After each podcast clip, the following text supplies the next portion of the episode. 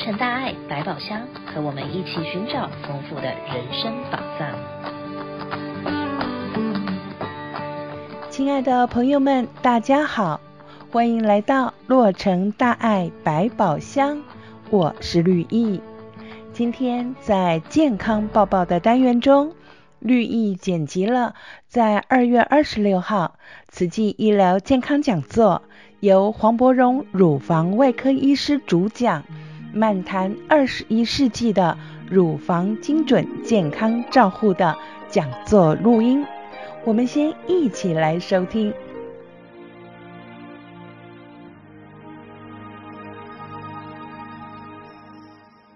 今天很感谢慈济基金会特别安排这个机会，让我跟大家分享哦。今天我们要讲的这个题目呢，叫“漫谈二十一世纪的乳房精准健康照护”。那在过去呢，我在乳房外科以及在这个过去行医的 journey 这个整个过程里面，大概三三十多年。那我想跟大家分享，那因为这个到底乳房整个过去跟现在，呃，整个大大的。进步到什么样的程度？我们可以说，现在医疗的进步，随着时间进展，已经到了所谓的个人的 precision medicine。所以我们特别今天来分享，呃，这十年、二十年以来，包括药物、开刀，以及术后的照顾，甚至于我们讲到预防乳癌最好的方法，就是要做好乳房的筛查。所以，我们今天会 broad 会 broadly 讲这些所有的题目，我们就开始来进入我们这个主题。首先呢，我们借用一些过去我们在台湾的经验哦，我们就说我们华人地区，我们最骄傲的就是说我们自己在台湾的这个健保，我们在筛查跟治疗方面，台湾的医界已经真的是可以很骄傲的说，我们可以身为这个世界医疗界治疗上的排名的优等生哈，所以我们不妨的来讲，我们先要引用我们台湾地区的数据，乳癌其实真的在我们台湾我国的妇女发生就是第一位的癌症。而且呢，我们有一个很特殊的状况，我们台湾的乳癌的发生基本上叫做双峰结构。第一个所谓的双峰，是因为过去大家认为乳癌是年纪比较大的人才会得到，那是因为过去欧美的经验，大多数就发现说，哎，怎么欧美的乳癌发生在五十五、六十五岁之后？可是呢，过去的二三十年的流行病学统计却发现，我们亚洲地区，尤其是我们在台湾地区，我们流行病学做得非常的早，我们竟然跟跟日本、韩国一样，都发现亚洲地区的妇女乳癌的发生率的高峰，竟然发生在四十五岁，也就是比通常过去我们做研究而发现说五十五到六十五，我们自己的亚洲女性，甚至台湾地区的女性，竟然就早在四十五到五十五岁就已经是乳癌的发生率就非常的高。我们可以谈到说，根据我们官方的统计，台湾地区其实每天就几乎有三十一到三十三位妇女被新诊断为乳癌的患者，其中还有六到七位妇女因此而失去宝贵的生命。我们可以说它发病率非常的高。目前统计来讲，接近非常国外的 data，也就是我们说欧美的 data，这十万人分之一百七十多人，我们现在是十万人分之一百三十人左右，可以说在我们台湾地区每年有一万两千新病人到一万四千左右。当然最新这几年的 data 要慢慢的出来，可能会更可怕。那在美国是早就每年有超过二十万以上的人被诊断出来是罹患所谓的乳癌。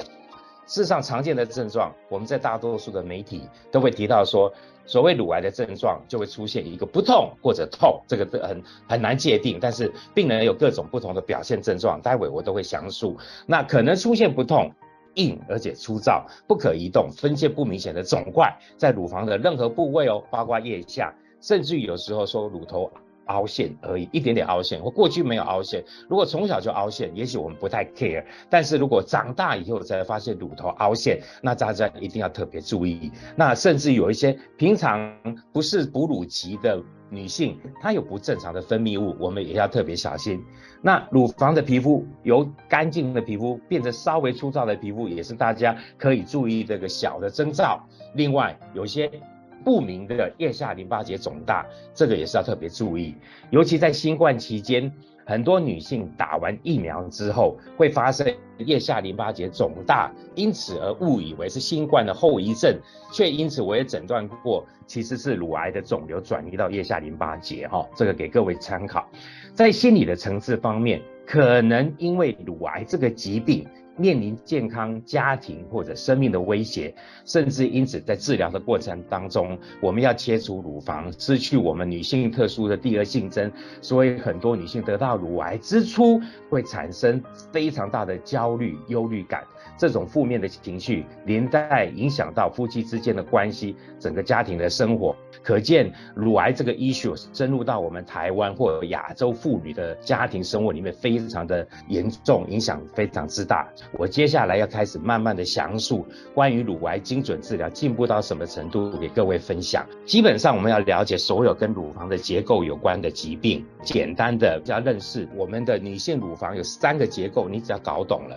基本上就是一。一定要了解什么是乳腺导管，什么是乳小叶，什么是脂肪。我们可以说呢。大多数的乳房有这个房的结构，我觉得它取之名字非常好。事实上，它是我们身体里面皮肤组织的一种延伸，然后演化成我们有一个哺乳功能。所以呢，我们说它皮肤结构的话，就有所谓皮下组织啦，有时候会比较多一点的脂肪分布。所以呢，乳房取之于脂肪这个名字，说叫乳房哈，所以我们取得很有意思。那事实上，它大部分结构是脂肪。那另外呢，因为要演化成为有哺乳的结构，所以我们它一定要所谓的乳。乳腺，乳腺我们把它称之为一个乳腺能够分泌乳汁的地方，我们称之为乳腺管。那后面真正能工作的区块，能够产生大量乳汁或分泌物的地方，我们把它叫做乳小叶。所以各位听众可以很简单的易懂的了解，在乳房结构里面最完整的元素就是这三个。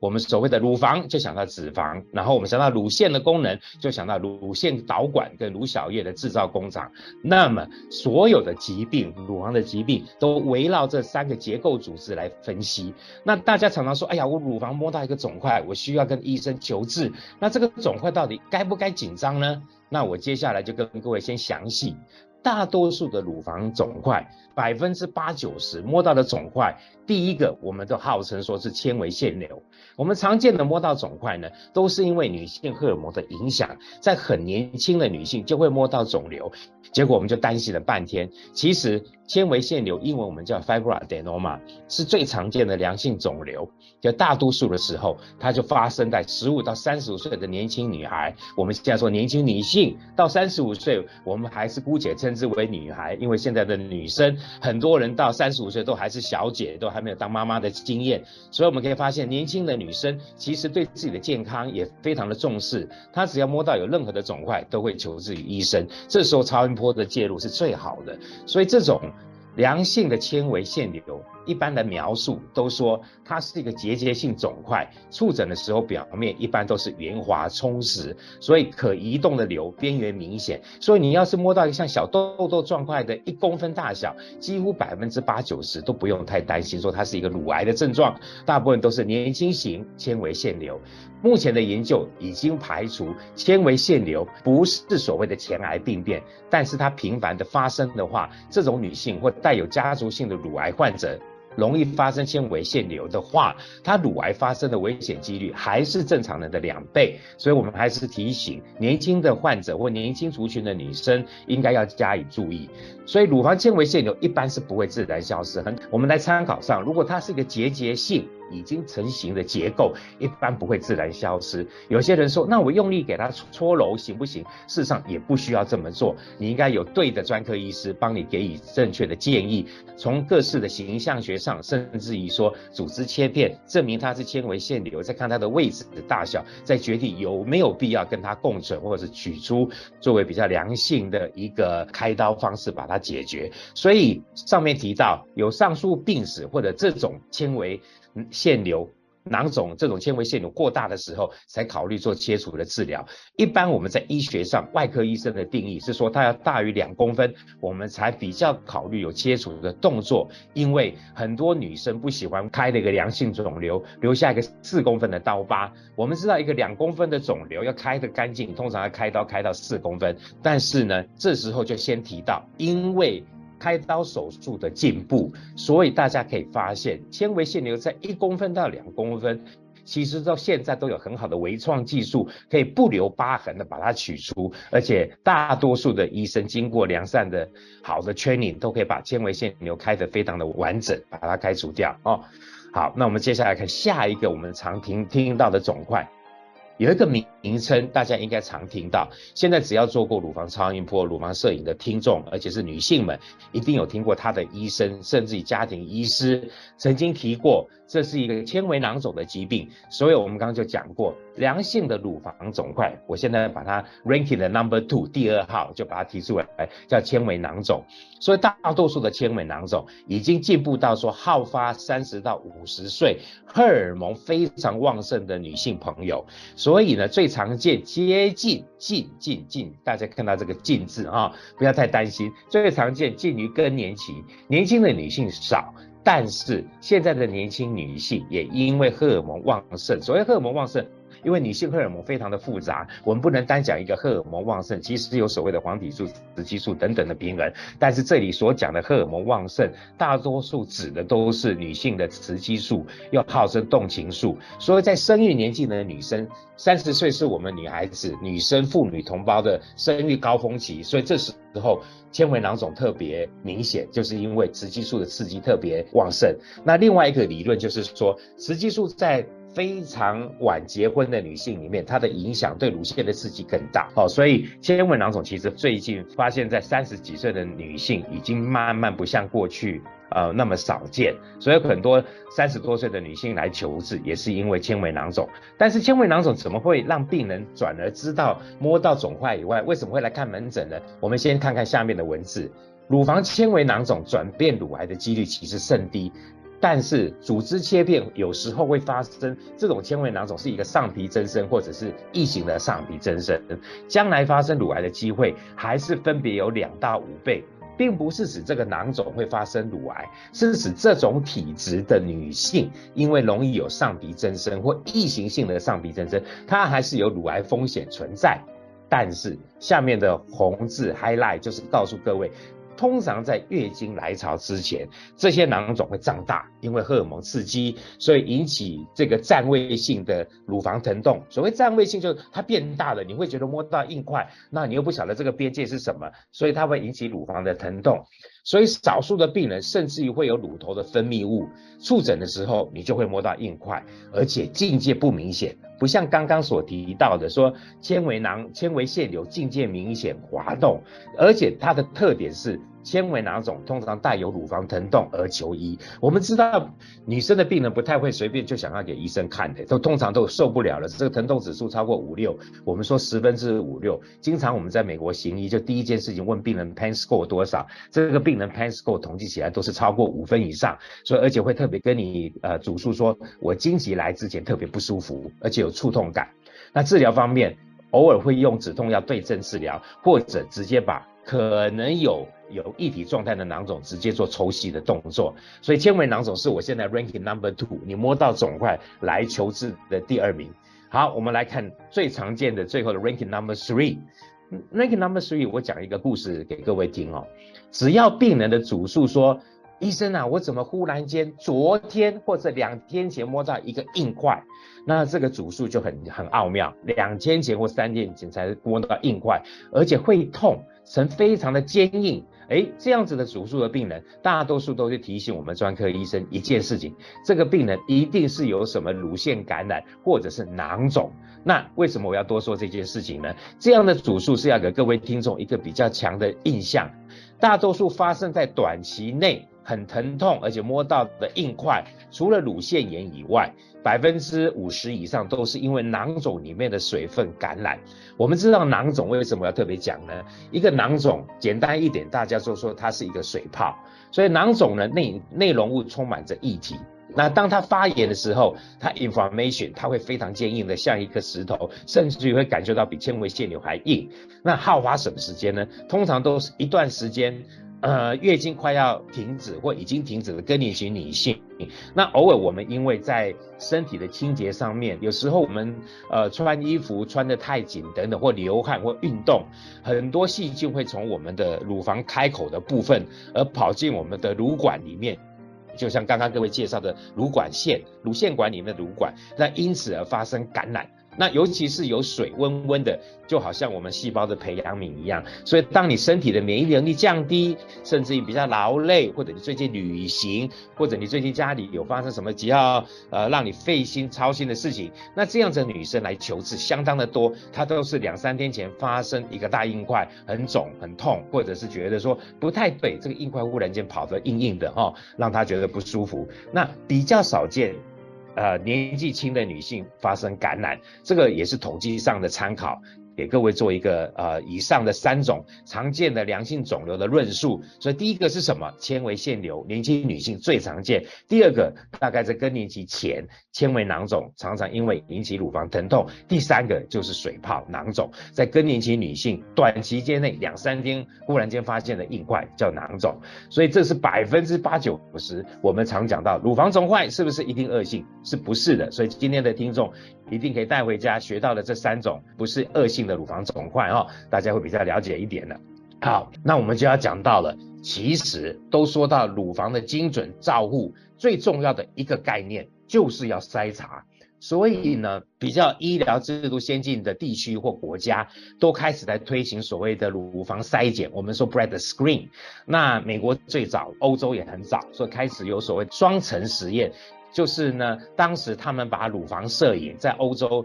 经过十年以后的追踪，就发现有做乳房摄影每年筛查的女性，比那个没有做乳房摄影女性的族群，能够有做的可以降低百分之三十五 percent 的乳癌发生率。那这个 Dr. Taba 的 paper，这个他的论文发表之后，造成非常大的震撼。大家都发现，唯一要预防乳腺癌的方法就是什么方式？就是要常规性的到了某一个应该筛查的年纪，要乖乖的去做乳房的筛检。所以大多数医疗保险的国家都会非常重视所谓的 screen 这件事情。所以我们要知道乳房摄影这个相当重要，尤其是筛查。哈，乳房只要有 screen 就可以降低很好的乳腺癌的预防。在台湾地区，每四十五岁到六十九岁的女生，国民健康局都会提供两年一次免费的筛查，这是在台湾地区女性的服务音。其实，在美国现在是以超过四十岁以上，每年就有一次，你的保险，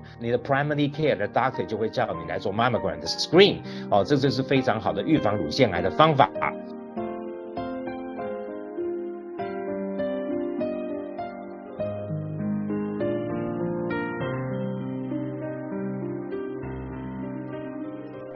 听众朋友们可能发现了，讲座应该还没有结束。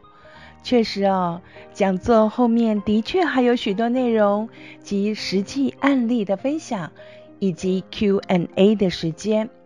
但实在因为节目时间有限，无法全部为大家剪辑播出。其实啊，我们都会将这些讲座的录影放在 YouTube 上面与大家分享。您只要在 YouTube 上搜寻慈济 Medical Foundation，就可以看到所有健康讲座的内容。也请记得哦，一定要按下订阅的按键，这样就可以在最新的讲座推出时就收到讲座的讯息，不会让您错过每一次专业医师所要与您分享的重要健康资讯。美国慈济医疗基金会有三个医疗中心，分别位于 Alhambra、South El Monte 和 Wilmington。在二零二零年十月二十六日，通过联邦卫生及公共服务部的正式认证，辖属的诊所都晋升为联邦标准的医疗中心，服务白卡病人。让无法负担昂贵医疗费用的低收入病患，也能得到有效的治疗和亲切的服务。医疗中心还特别提供低收入收费折扣的计划，任何人都不会因为无法支付医疗费用而被拒绝。如果您不知道该如何申请白卡，我们有专人可以协助您申请。我们提供西医、中医、牙科和眼科，还有疫苗及体检的服务。除了门诊的服务之外，我们也提供电话远程看诊。我们结合中医和西医，提倡中西医合疗，更提供眼科和儿童牙科的服务，尤其是让糖尿病的患者能获得全方位的照顾以及治疗。来到慈济医疗中心，不论您讲的是普通话、广东话、越南话、西语或是英语，我们都有会讲和您相同语言的医护人员，视病如亲，守护着您的健康。慈济医疗中心预约电话是六二六二八一三三八三六二六。二八一三三八三，您已经报税了吗？慈济美国总会多年来一直会在这段期间为社区大众提供免费报税的服务，但是这项服务是必须符合一些条件的规定。如果您还没有报税，那就要赶快赶快。备齐所有相关的证明文件，以及有照片的 ID 卡，把握截止日前，赶快来送件。每周五上午的十点半到三点钟，位于慈济核桃校区内的静思小竹，或是每周六上午的九点半到三点钟，慈济爱满地联络处，还有每周日上午的九点。到十二点钟，在喜瑞都联络处都可以代为收件。若是对于报税服务有任何的疑问，请来电八七七八八九八二四四八七七八八九八二四四了解详情。今天的节目要暂时告一段落喽，别忘了下周继续收听。洛城大爱百宝箱，与我们一起开箱，探索人生宝藏。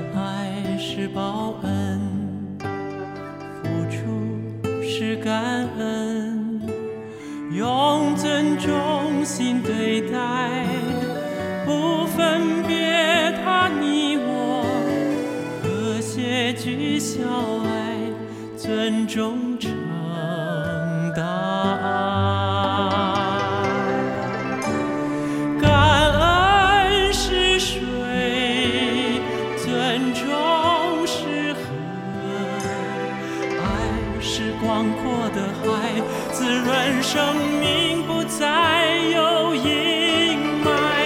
感恩是水，尊重是河，感恩尊重向世界洒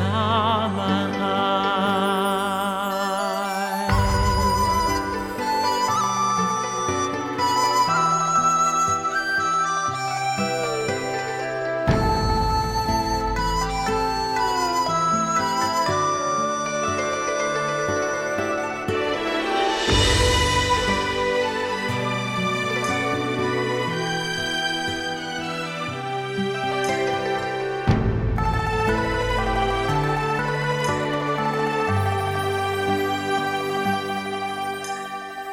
爱好自己的心，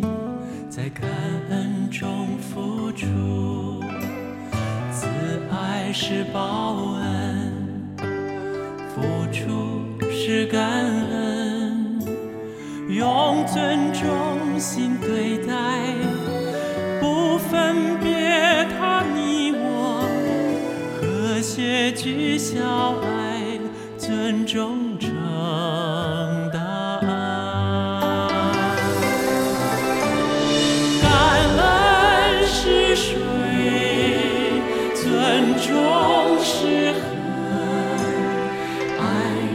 广阔的海，滋润生命，不再有阴霾。